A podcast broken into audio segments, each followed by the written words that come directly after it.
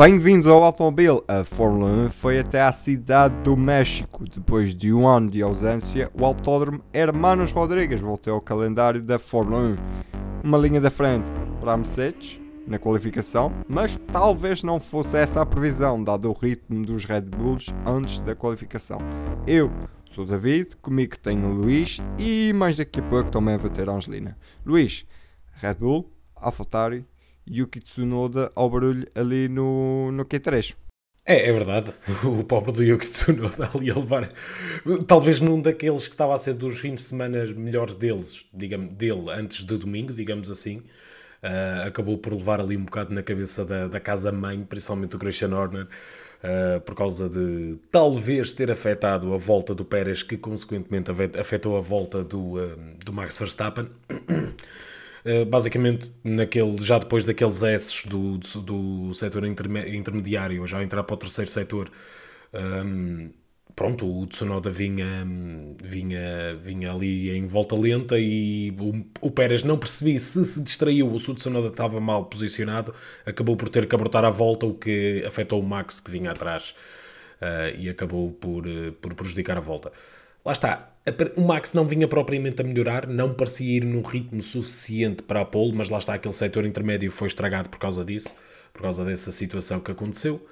Uh, ali quem vinha a melhorar mais até era o Pérez, mas lá está, pronto, vamos chegar sem saber, acabaram por conseguir na mesma o terceiro e quarto lugar, e vamos ser honestos, na corrida acabou por não fazer assim tanta diferença quanto isso.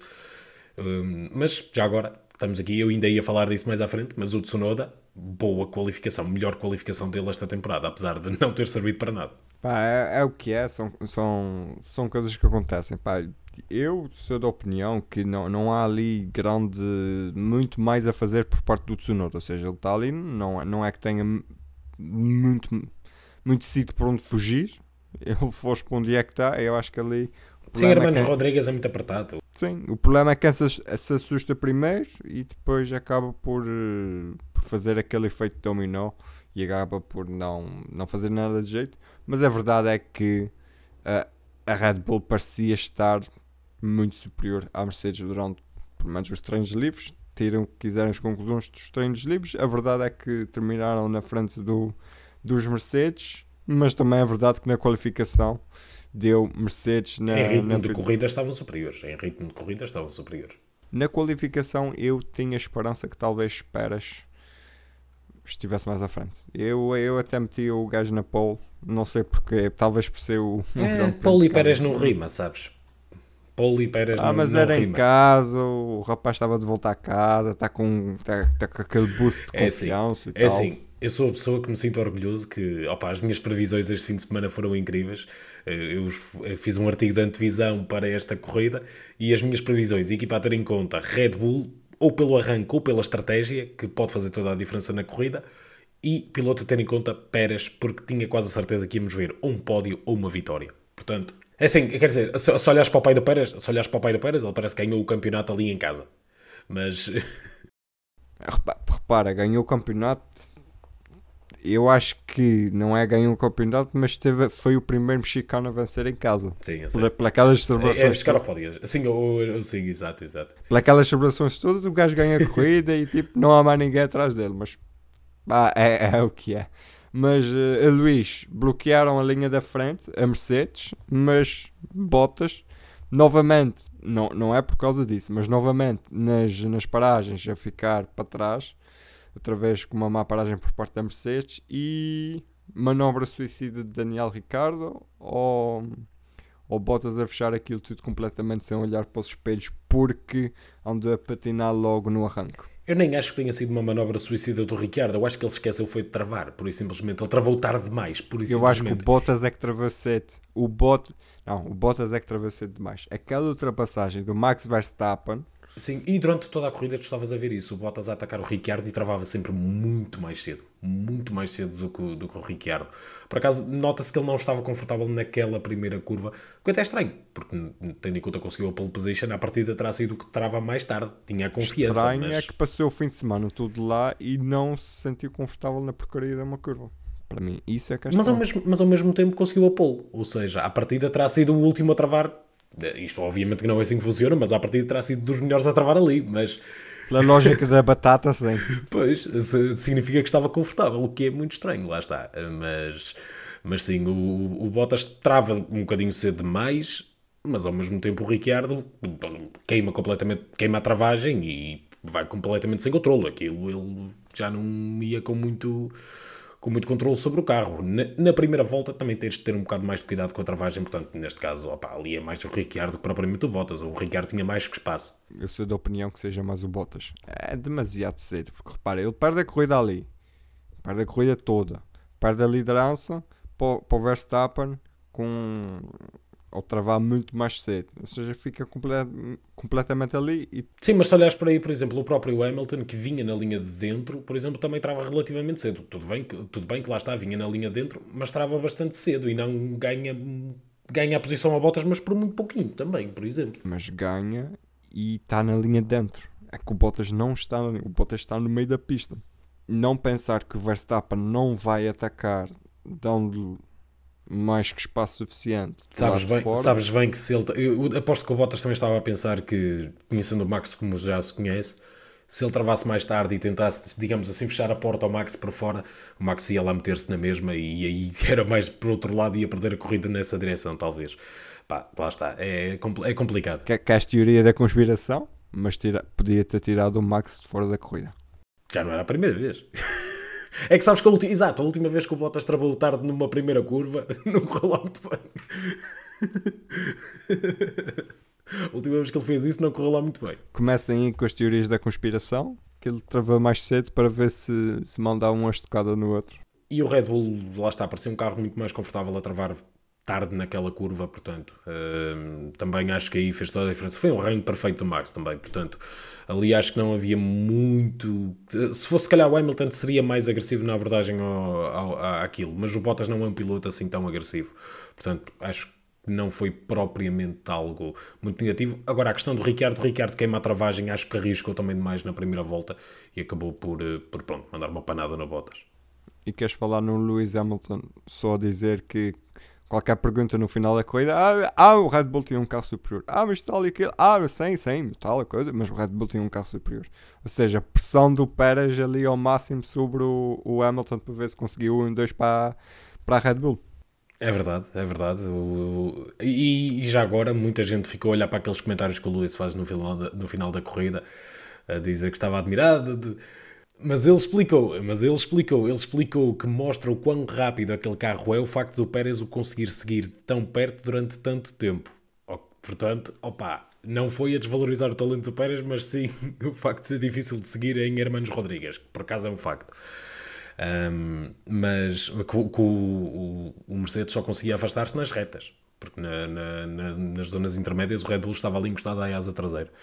Mas lá está, o Pérez fez o que podia na minha opinião, se fosse o Max, acho que teria conseguido uh, vencer aquela batalha. Lá está, o Pérez não, não conseguiu também. Nota-se que não é um piloto que está, tão, está muito mais confortável do que estava no início da época, mas não é um piloto tão confortável naquele carro como o Max Verstappen. E, e pronto, não é um piloto talvez tão talentoso. Mas bom trabalho na mesma do Pérez, ainda assim. Uh, fez, fez funcionar a estratégia e caiu ali forte em cima do, do Hamilton nas últimas voltas e talvez mais umas voltinhas, talvez até tivesse ido lá tenho uma pergunta para ti, porque surgiu também esta discussão durante o, durante o fim de semana, que é acerca do circuito. Tu tens a zona de DRS na primeira reta. Tu tens o ponto de.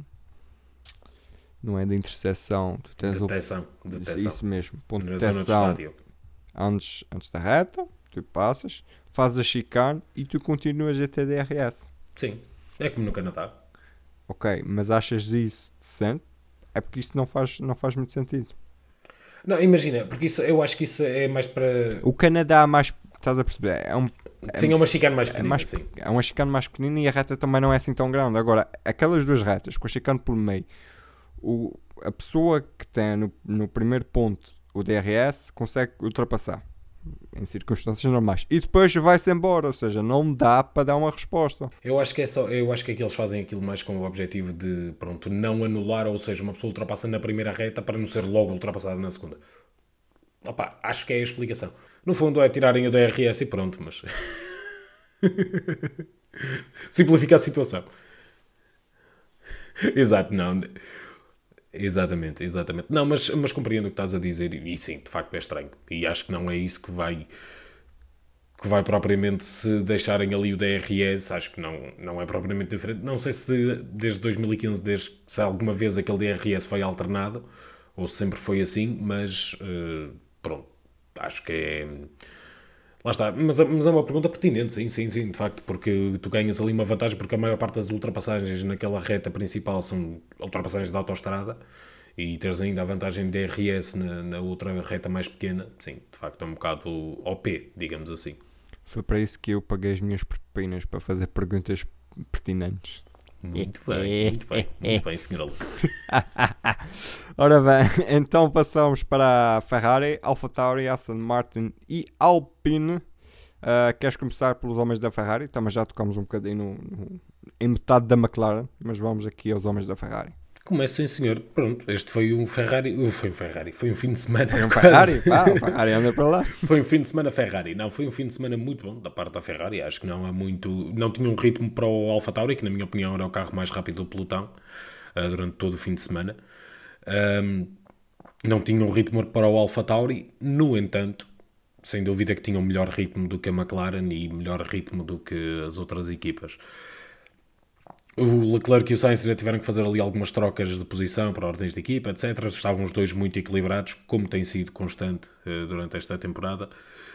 Um, mas foi um fim de semana muito importante para a Ferrari, porque com a McLaren a ter um piloto a começar desde trás e outro piloto a correr-lhe mal a corrida, aproveitarem uh, esta, esta mão cheia de pontos, nem, nem me lembro exatamente quantos pontos é que foram, foi quinto e sexto, ou seja, ou 18 pontos 18 pontos é, é incrível e já não sei quantos pontos de vantagem é que ele tem para a McLaren, mas já devem ser alguns.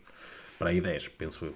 A Ferrari tem ali 268.5 e a McLaren está com 255. São 13 pontos e meio. É isso, exatamente. Pronto, e, e isso é uma vantagem muito forte. A Ferrari, estes upgrades que eles têm colocado recentemente, para 2020, já andam já, já para 2022. 2022. Sim, sim, exatamente. Uh, estão, a, estão a fazer efeito e de facto eles têm sido mais rápidos do que a McLaren nas últimas, nas últimas corridas e isso é bastante bom. Isso é bastante bom porque estamos a, ter, a voltar a ter uma Ferrari a, a, a, regressar assim um bocado bem. Vamos ver se do ponto de vista aerodinâmico já conseguem construir um carro ao nível do, dos de cima para o ano e esperemos que sim, eles têm os recursos para tal.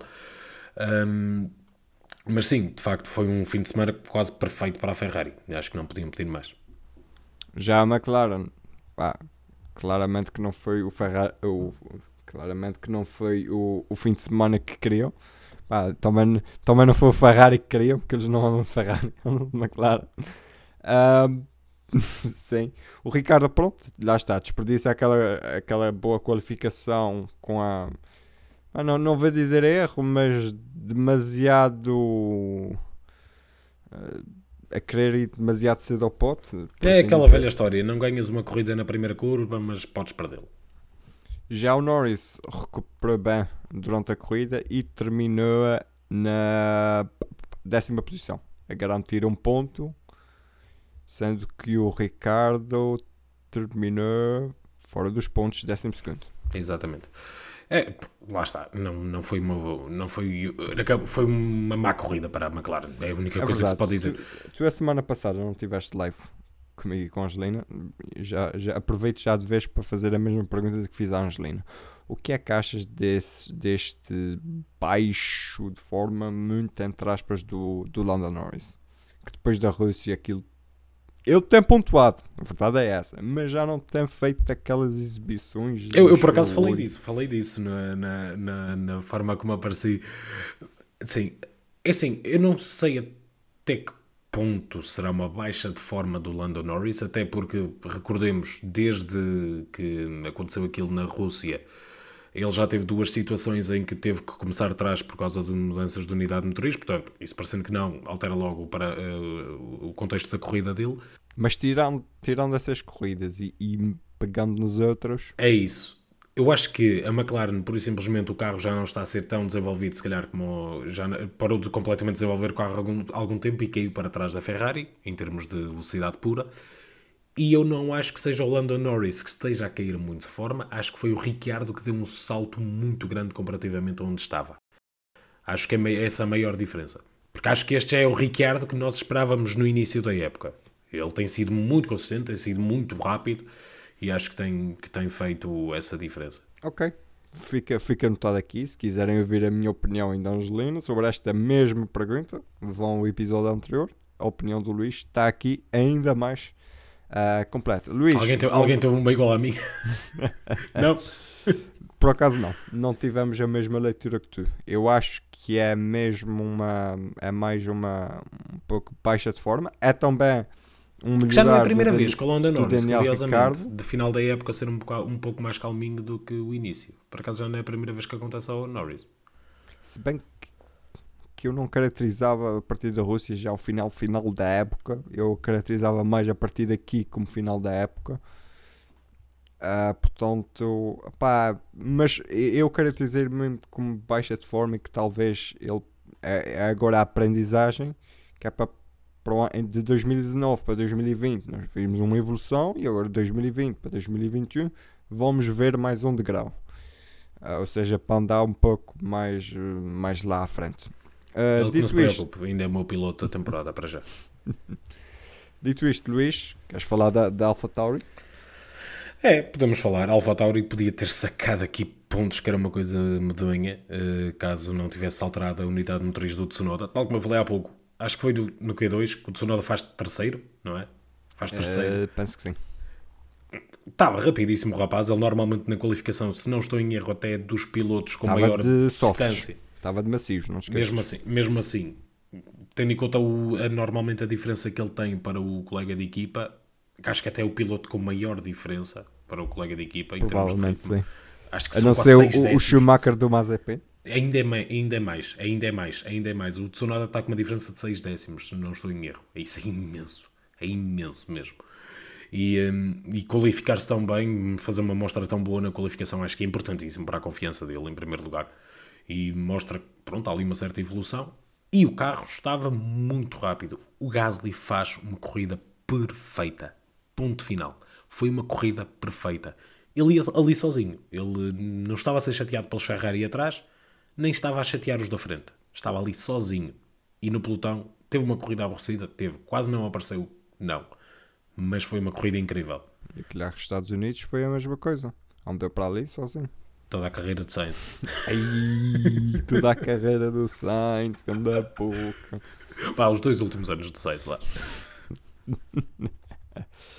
Uh, queres falar em espanhóis? Podemos falar em espanhóis. Fernando Alonso, onde ali. É, anda, anda para ali, pronto, lá sacou uns pontitos, pronto. pronto. é. Ah, sacou uma nona posição, não é assim tão mal, tendo em conta que o, que o Ocon acaba em 13 terceiro, foi, sempre foi melhor que não terminar. Sim, mas o Ocon, o Ocon teve que começar de trás e apesar de, daquela reta gigantesca, o México não é uma corrida assim tão fácil de ultrapassar. E se o Norris só conseguiu ganhar aquelas posições, um carro mais lento como o Alpine não iria ganhar mais. Acho que era tão simples quanto isso. E acho que pronto, o Ocon nem deu muito para avaliar a corrida dele porque era difícil fazer uma recuperação muito, muito forte ali naquela corrida.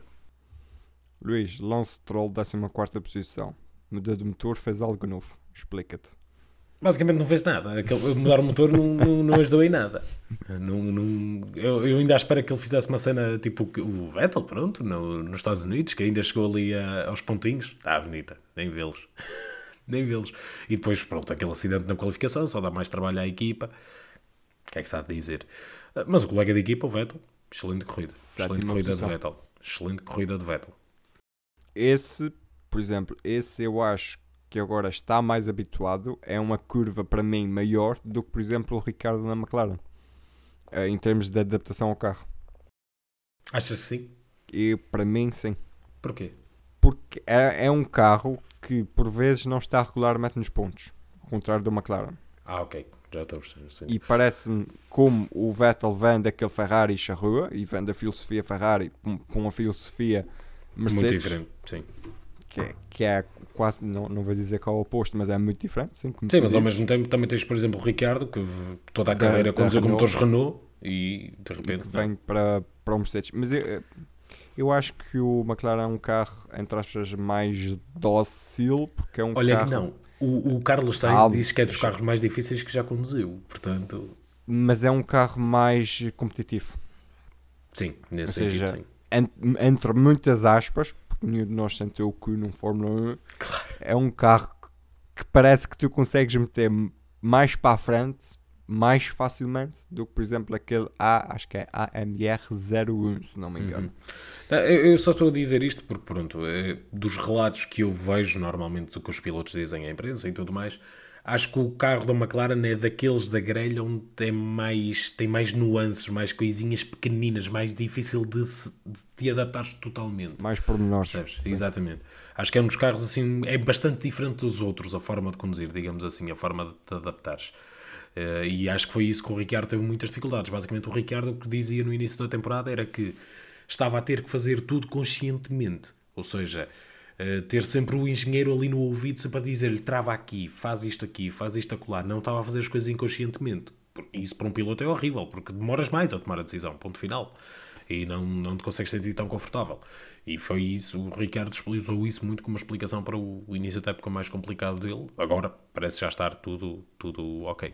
Ora bem, então vamos ao bloco final. Alfa Romeo, Williams e Haas.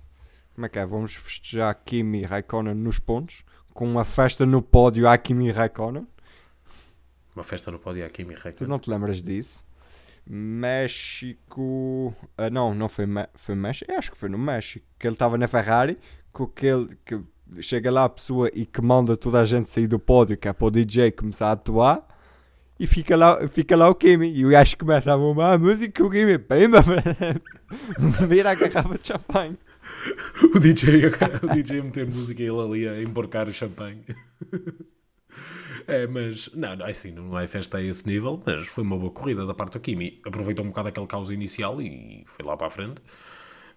Portanto, boa prova da parte dele. E qualificou-se bem também, na minha opinião. Também fez uma boa prova de qualificação.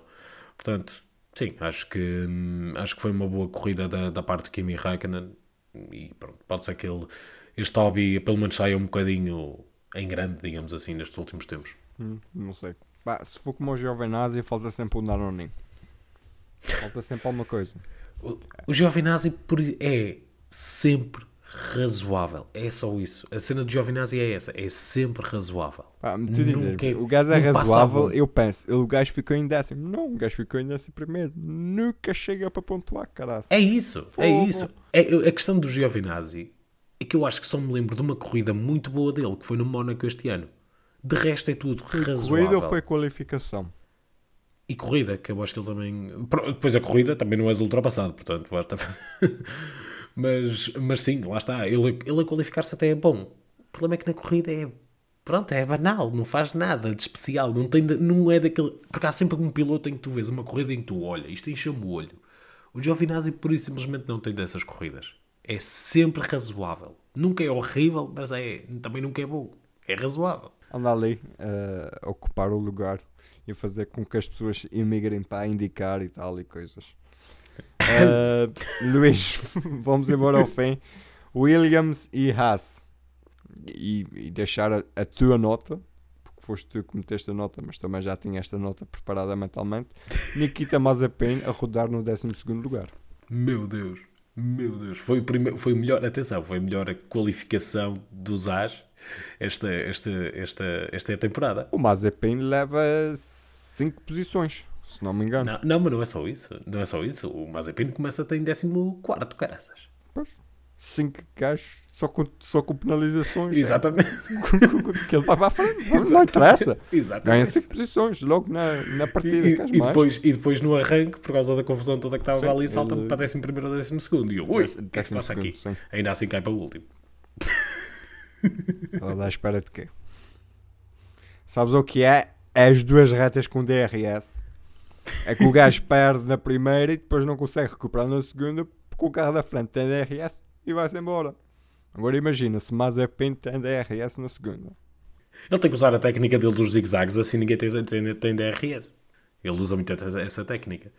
Uh, depois o Mick Schumacher, lá está, pronto, primeira volta, uh, foi apanhado naquele caos. Uh, quem é que O bateu Ocon no... também foi apanhado no caos. Pois é, isso que eu ia dizer. o Aquela, aquela suspensão da frente da Renault, aquela suspensão da frente da Renault é incrível. É que leva com um Alfa Tauri e com um As, um de cada lado. Aquilo está bem feito. Sabes o que é? Aquilo vem, pre- são suspensões pensadas e preparadas para, com- para ir para o Rally Dakar com uma 4L. ou então para fazer a Baja Porto Alegre com uma 4L, ou então a- as, as 24 horas de fronteira com uma 4L. Tudo pensado, pá. Opa, pronto, se diz-mas com o 4L, eu estava pensando no Renault 5 Turbo, mas pronto. Ah não, uma 4L é mais Uma dura. 4L. Sabes o que é tá- fazer um rally? O, o- Eu, só, eu, eu na minha família, eu na minha família é mais família de Renault 21, portanto. Ah, ok. Mas eu, eu tive um tio que teve um Renault 21. Que lembro eu muito bem quando ele, o, ah, quando ele avariou e por quem que foi rebocado e como é que foi rebocado. Ai, isso francês a variar, é, isso, é, isso é o pão nosso de cada dia. E, ti- e tinha, aí, pá, e tinha os faróis amarelos. Era aquele Tá, farol amarelo claro, mesmo. claro. Que não se Claro. via um chaveiro à frente, mas era amarelo Claro, caramba. óbvio, isso é óbvio. Agora, agora que eu estou pensando, o meu tio teve um Renault 21, depois teve dois Renault Clios de três portas, ou seja, foi o Renault 21, depois eh, aquela primeira geração De mais Clio. quadrada do Renault Clio, depois vem aquela geração ali 2000 do Renault Clio com, o- com o Bagai e depois, não, e, e depois, e depois vem o Dacia agora. É Renault na mesma. Exatamente. Eu, eu estive a fazer contas que o meu tio só teve Renault, pá. Olha, eu- estou com Renault e A minha vida. família com Opel, portanto. Ah, mas olha, uma coisa que eu uma vez tive que conduzir a carrinha de pão dele. Uma Kangoo. Não, uma Mitsubishi L200, aquelas carrinhas longas. Não, L200 é. hum, É, L300. É É L300. pick-up, talvez seja L300, sim. E foi, já que estávamos a falar da 4L, para quem não sabe a 4L tem mudanças a cachimbo, tal como essa L300 tem mudanças a cachimbo. É a coisa mais gira de sempre. Por acaso acho que nunca conduzi um desses. Opa, é, é só tu estranhas, depois entranhas. Yeah. Com aquilo ali ao lado, que a primeira é para cima, a segunda é- vai tudo para baixo, e depois eu, para passar de segunda para terceira, ficava a pensar: será que passei para terceira? Então ia ao neutro e só depois puxava um bocadinho para a frente, eh, para a frente, sim, e depois já que metia para cima. E rezava para que, que aquilo não fosse para a primeira para não dar o sacão todo para Eu por, acaso, eu por acaso passei por uma situação semelhante ainda há pouco tempo, mas eu era. Eu acho que demorava menos tempo a resolver um cubo daqueles de Rubik, que era descobrir o ponto morto de uma Toyota Dina, daquelas, daquelas, daquelas caixa aberta. Mas já, já, Já, já aqui. divagamos, já divagamos. E, E todos estes mais track. rápidos do que o As, já viste? Sim. E que Nikita Mazepin. Não sei se seriam mais rápidos que o Schumacher. Vamos dar crédito ao rapaz. Ele que ficou na. ah, não, tadinho. Ele não, não terminou a corrida. Já ia dizer Não, ele saiu logo na primeira volta. Yeah. O Foi um dos afetados. Pois, o Tsunoda também se virou para lá, mas lá. lá Sim, terminou a ficar, corrida. tanto o Schumacher como o, o, uh, o Tsunoda, no choque contra o Ocon, ficaram com a suspensão toda destruída e o Ocon E eu consegui a frente. Testamento aos Renaults franceses. Siga. Ahm, Luís, vamos aos prémios? Vamos aos prémios. Pronto, eu, eu, eu, eu- eu hoje não vou pagar um fino. Eu agora é que me lembrei desta. Estava aqui na minha secretária. Pronto, então eu vou explicar. Para quem não está a ver, para quem não está a ver e está só a ouvir, É que eu, pronto, estou a gravar aqui na minha secretária e agora olhei para o lado e, reparei, eu na minha secretária tenho uma miniatura. A miniatura é esta que é uma Renault 4L, vermelha. portanto, ele é suspeito em tudo o que estava a dizer até agora. Ah, eu só me lembrei disto agora. Que eu olhei aqui e olha, oh, afinal. Mas, mas então, pronto, indo para a parte hum, do prémio, eu não vou pagar finos este fim de semana, vou pagar tequilas. Hum, tequila? Pagar tequilas eh, requer pagar as limas e, e- Tá, vamos a um bar e eu pago já feita. Ah, pronto, ok. Tá bem. Hum, portanto, o que eu pago é uma tequila ao Pérez. Opa, foi, foi giro de ver. Foi giro de ver uh, toda a gente ali feliz, uh, principalmente o pai dele, ali uma festa tremenda. É sempre um ambiente incrível. E, e olha, por acaso, como os bandeira amarela disseram no outro dia no Twitter, é aproveitarmos isto agora no Brasil, porque daqui para a frente o ambiente na corrida vai ser uma treta, que é mesmo assim. Grande só, Prémio de São Paulo. só VIPs. Exatamente. No Brasil é outra conversa. Vai ser também um ambiente incrível, portanto, eh, ansioso por isso. E eh, Prémio Vassoura. Opá, não muito por culpa dele, mas dou, dou, dou ao Bottas, infelizmente. Uh, desta vez, lá está, não é totalmente por culpa dele. Acho que, por simplesmente, as coisas não, não correram bem e depois foi usado como, como bote expiatório para conseguir tirar o ponto da volta mais rápida ao Max e ainda isso não foi fácil porque o Max lixou. Um, e estratégia A vai para a Mercedes por causa dessa mesma estratégia de estar ali para parar o homem duas vezes para conseguir a volta mais rápida A estratégia, a, estratégia não é má pensada, mas também eh, paras o homem e depois. Isso destrói vez, completamente um piloto. Isso destrói completamente um piloto. E o Bottas, a autoestima dele já deve estar no charco. Ah, não. A- a- Quer dizer, eu, agora não, eu mas- acredito que a autoestima dele está mais em cima porque vai-se mudar para Alfa Romeo e que não tem que se chatear e, e dizer, ah, para fazer isso. Está bem, vou fazer, pronto, vá, fica Sim, com, exato. com mas, mesmo, mas mesmo assim, opá, sabe mal ver um piloto pronto a ser usado assim de forma tão utilitária, digamos assim, estás a ver? Ora bem, então eu vou repetir o meu prémio vassoura da semana passada, que é a mesma coisa que tu. Valtteri Bottas. Prémio vassoura para o Valtteri Bottas, explicaste muito bem explicado. Não, não tenho mais, muito mais a, a, acrescentar. Ahm, pá, não gosto daquilo. Eu prefiro finos, portanto eu vou pagar finos ao Gasly.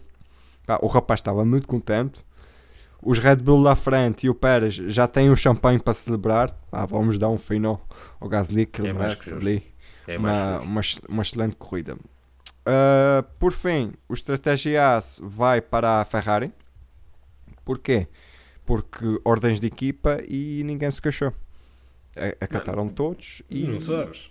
Uh, sim, pelo que eu vi, pelo que eu sei, os dois disseram. Sim, pelo menos, exato, vi, pelo menos ninguém se queixou. Portanto, Pelo menos não se na Ferrari, ordens de equipa bem acatadas. Pá, É raro, é o raro. Rubinho levou sete voltas para, para, para deixar o outro passar. Também Bom. era diferente, também era diferente. Sim. também era diferente. Estamos a falar de quem era uma corrida. mas, mas pronto. Pronto, Fernando is faster than you. Ah, essa aí, essa aí dói Não mais na alma. não foi para vencer nenhuma corrida. Essa aí dói mais na alma. Ou até daquelas, ou aquela do Kimi, também acho que na Alemanha 2018. Sim, na Alemanha 2018, em que basicamente tem que ser o Kimi a perguntar: vocês querem que eu deixe passar, caralho? Ah, Que ele estava lá com muita treta. pá, estavam envergonhados, estás a perceber? Se, se aquilo não resultasse, o, o rapaz ficava chateado. Ninguém quer ver um Kimi Räikkönen chateado, não é? Eu acho que a cara deve ser a mesma. Luís, vou passar aqui a palavra à Angelina e já nos despedimos daqui a pouco. Portanto, Angelina, força. Olá a todos! Ora, hoje sou eu que estou aqui sozinha para comentar o Grande Prémio do México, não é? Hoje é a minha vez, então, assim sendo, também não vou ser muito. Não, não vou divagar como no episódio anterior. Uh, vou tentar ser o mais sucinta possível, se bem que isso às vezes é um bocado difícil e já estou novamente a fazer o mesmo que eu costumo fazer Ok, pronto, então, partindo do ponto principal, eh, penso que neste grande prémio de sombreros, tequila e, eh, e o restante, não é?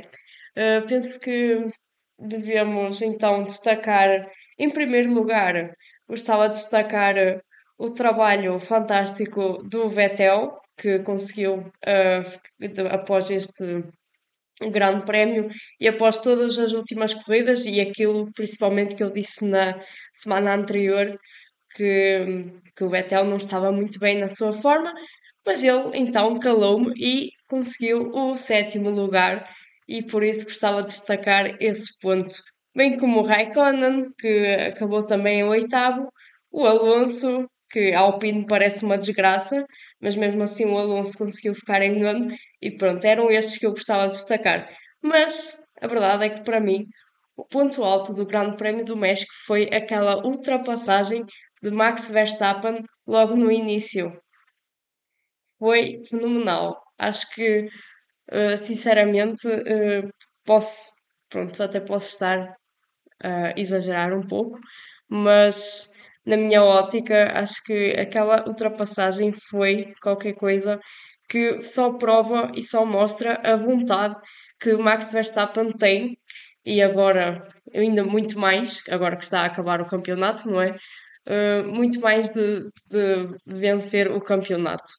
Uh, pronto, deste modo, acho que também uh, tenho que destacar o trabalho pobre de Valtteri Bottas, ele que conseguiu a pole position.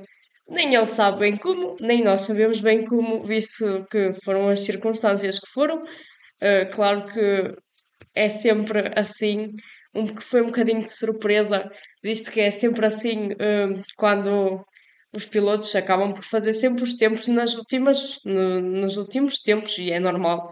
E, e por isso foi um bocadinho surpresa ver o Bottas a fazer o primeiro melhor tempo, mas uh, infelizmente a corrida foi o que foi. Infelizmente houve aquele incidente logo no início que já o deixou prejudicado e para além disso, uh, a verdade é que Bottas não parecia ter o ritmo na corrida para sequer ultrapassar Ricciardo. Uh, pronto, e nesse aspecto também quero destacar o trabalho fantástico de Pierre Gasly. Finalmente conseguimos ver uma corrida bastante. É verdade, não conseguimos ver porque a, trans, a transmissão quase não, não passou, não é? Mas uma corrida muito sólida de Pierre Gasly, pontos importantíssimos para o tanto para, para ele, para o campeonato de pilotos, mas principalmente para a AlphaTauri. Uh, isto bem porque do outro lado da garagem foi o que foi, não é? Uh, mas, e, e de resto?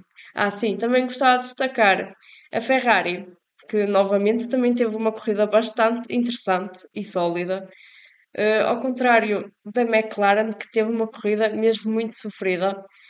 Uh, pronto. E, e isso também acaba por ser importante agora nos cartuchos finais. Por fim, uh, o que é que eu tenho mais a destacar? vou então. Ah, tenho que falar então de Sérgio Pérez, também foi fantástico na sua execução. Acho que foi um grande prémio muito bom também por parte do mexicano. Uh, acho que estávamos todos a torcer para que ele ganhasse, só por pronto, ser do México, não é? Mas acho que o terceiro lugar também foi bastante bom. Uh, e então, por fim, uh, gostava de. Pronto, vou dar os meus prémios, não é? Então, o meu fino vai para. É assim, acho que hoje vou dar dois finos. Vou dar um ao Verstappen, só por aquela ultrapassagem maravilhosa e pronto, por aquela. Pronto, por ter ganho e pela vontade que ele tem de, de ganhar o campeonato e de, neste caso a corrida. E vou dar ao Gasly só pela corrida fantástica que ele também teve, porque realmente não se viu podemos dizer que não vimos o Gasly, mas ele esteve lá e esteve lá bem.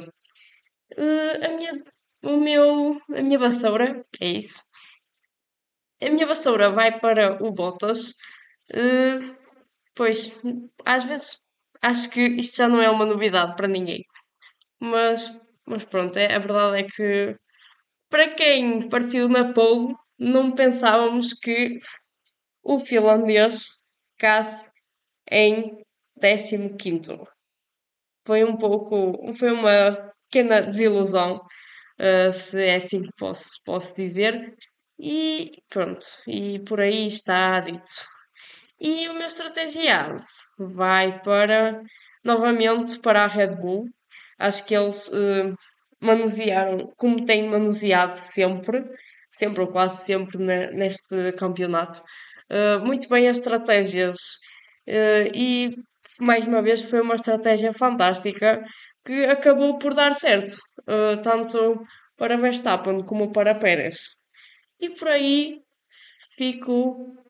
Pronto. Fiquem com o David e com o Luís. Eu estou por aqui e obrigado e até à próxima. Obrigado, Angelina.